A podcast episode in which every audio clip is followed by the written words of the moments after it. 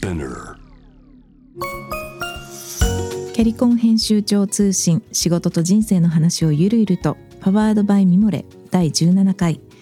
ホストを務めるのは私ミモレ編集長の河原咲子です。キャリアコンサルタントの資格を生かして仕事と人生そして職業キャリアだけじゃないライフキャリアのお話を誰にでも分かりやすくゆるゆるとお話しします。はい、えーこのポッドキャストではリスナーさんからのメッセージを募集しているんですけれどもいくつかお悩み相談をいただいています。今回は、えー管理職に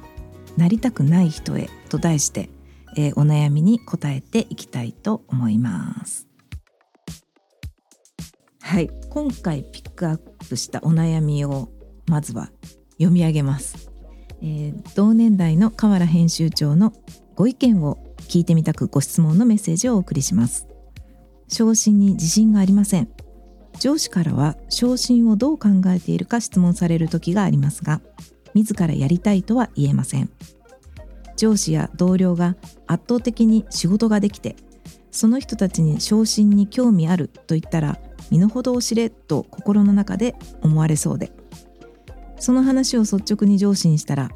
でもなりたいと言わないと現実にはならないのではと言われてしまいました。言ってることはわかるのですが河原さんは編集長になりたいと周囲におっしゃっていましたか？あまり職場で管理職になっている女性が多くない上に環境変化でこれまでより管理職に求められることのハードルがどんどん上がっている中で認められたいけどどうにも自ら志願するほどの自信が持てません。はい。ご質問ありがとうございました。そうですよね。あの管理職になりたくないとか昇進にを打診されたけど迷っているみたいなお悩みはあのとてもよく寄せられるんですけれどもあのとてもよくわかりますね。実はですねこのね質問者の方すごい悩んでるんですけどまずは悩んでいるのはあなただけではないですよっていうのを言ってあげたいですね。っていうのは、えーまあ、いろんなところデータ出してるんですけれども、えっと私の手元にある資料で、えっとこれは厚生労働省と、まあ、労働政策研究研修機構の、えー合同の調査によるとですね、えーこれは男性女性限らずなんですが、えー管理職への昇進の希望を持っていらっしゃる方は、えー、38.9%一方管理職に昇進したいと思わない方は61.1%なんですね。圧倒的に管理職に昇進したくない人の方が多いですね。はい。でその管理職への昇進を望まない理由第1位は何だと思いますか？第1位はですね責任が重くなる。はい。第2位は業務量が増え長時間労働になる。第3位は現在の職務内容で働き続けたい。第4位は部下を管理指導できる自信がない。第5位が賃金が上がるが、えー職責に見合った金額が払われない。はい。わかるって膝を叩きたくなりますね。本当にそうなんですよ。管理職って。あの管理職への昇進を望まない方が多いのも分かりますし、えーその昇進を望まない理由もとてもよく理解できるなと思います。なのでこの相談者の方が、うん、昇進に自信がないとかあと管理職に求められることのハードルがどんどん上がってるから自分からは志願できない自信が持てないっておっしゃるのすごくよくわかりますね。はいえー、とこの調査はまあ男女関係なくなんですけれども私たちミモレウェブマガジンミモレの方で今ミミドル女性白書というのを作ってまして、えーいろんな、えーアンケートをしてるんですけれども、えーその中の一つにですね仕事において重視していることという項目があります。で、えー8項目あるうちで1位だったのはワークライフバランスですね仕事において一番大事にしていること重視したいことは生活とのバランスが第1位でした。で一方最下位は何だったかっていうとえまさにこれなんですけど、まあ、組織の経営とかあとはもう昇進組織の中で、ね、昇進していくこと管理職になっていくこと、えーみたいな項目が最下位でした。えーミドル女性、まあ、ミドル女性って、まあ、ざっくり4 5 0代女性ですけれどもまあ、このデータに見るように、えー、生活を重視したいと思う一方であまり昇進には興味がないっていう人がまあ圧倒的なんですよね。なんであのこの方はすごく悩んでいらっしゃると思うんですけれどもうんなんか多くの人が同じようにね思ってるっていうか自信がないしそんなに昇進昇進自体にとても興味があったり自信があったりする人っていうのは少ないんだなっていうことをまずお伝えしたいなと思いました私自身もね全然昇進したくない側の人間でしたねあのうんあのー、なんか結構先輩に「河原ちゃん副編集長ぐらいがいいわよ」ってすごいずっと言われてて。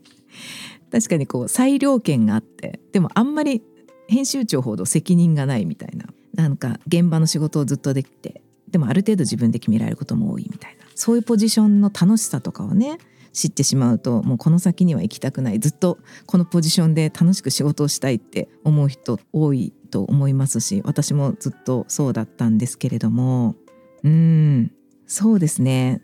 管理職になりたくない、まあ、昇進自信がない方にまあお伝えしたいのは、まあ、例えばこのね昇進をじゃああのお断りしたり時にあるいはこう見送ったりした時にですね。でもその、えー、この相談者の方がつくはずだったポストに、まあ、同僚の方とか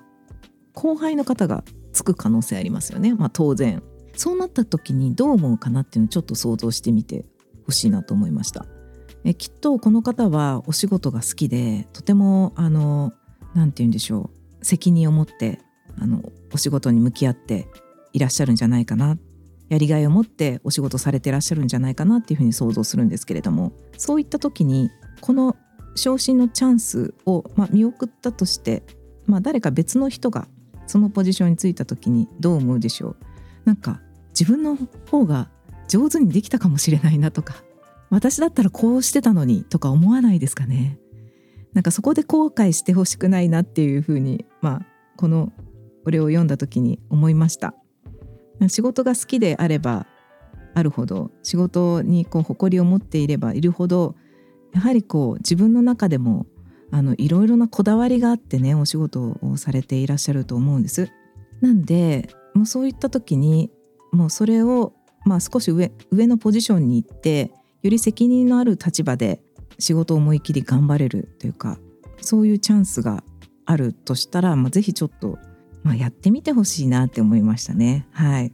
あの自分の仕事へのこだわりとか今までやってきた経験をこう上のポジションでよりこうチャレンジするというか表現するみたいなことは一度ぜひやってみてほしいなそれがこう他の人がそれが他の人がやることになった時にあ受ければよかったって思ってほしくないなっていうのはちょっとありました。あとはですねやっぱり女性管理職がすごく少ないので後に続くね後輩のためにも不安だと思うんですよ。あの自信ないって分かります。あの自信満々でね管理職になる人とか本当一人もいないのでみんなやっぱりえ私に？私がにできるでしょうかって思いながら管理職になってると思うんですよね私も含めて。なのであの後に続く後輩のためにね道を作るみたいな気持ちで、まあ、自信がなくても、まあ、チャレンジするしてみるっていう考え方もあるんじゃないかなって思ったりしました。はい、あと自信満々の管理職になる必要もねないと思うんですよね。私そんなにね自信ない私のようなものですけれども皆さんのお力を借りてできないことの方が多いですけど不得意なことは得意な方にお力を借りながら頑張っていきますみたいな管理職でいいと思うんですよ。あ A さんみたいな管理職像もあるんだなっていうのをあの後輩とかにね見せられることに意味があると思いますね。はい、なんで自信満々である自信が持てない状態でいいと思うので是非あの周囲のね協力も得ながらあのチャレンジしてほしいなって思いました。はい次回はですねこの質問者の方の、えー、お悩みの後半にですね河原さんは編集長になりたいと周囲におっしゃってましたかっていうのがあったのでこの質問を読んで思い出したエピソードについて話したいと思います。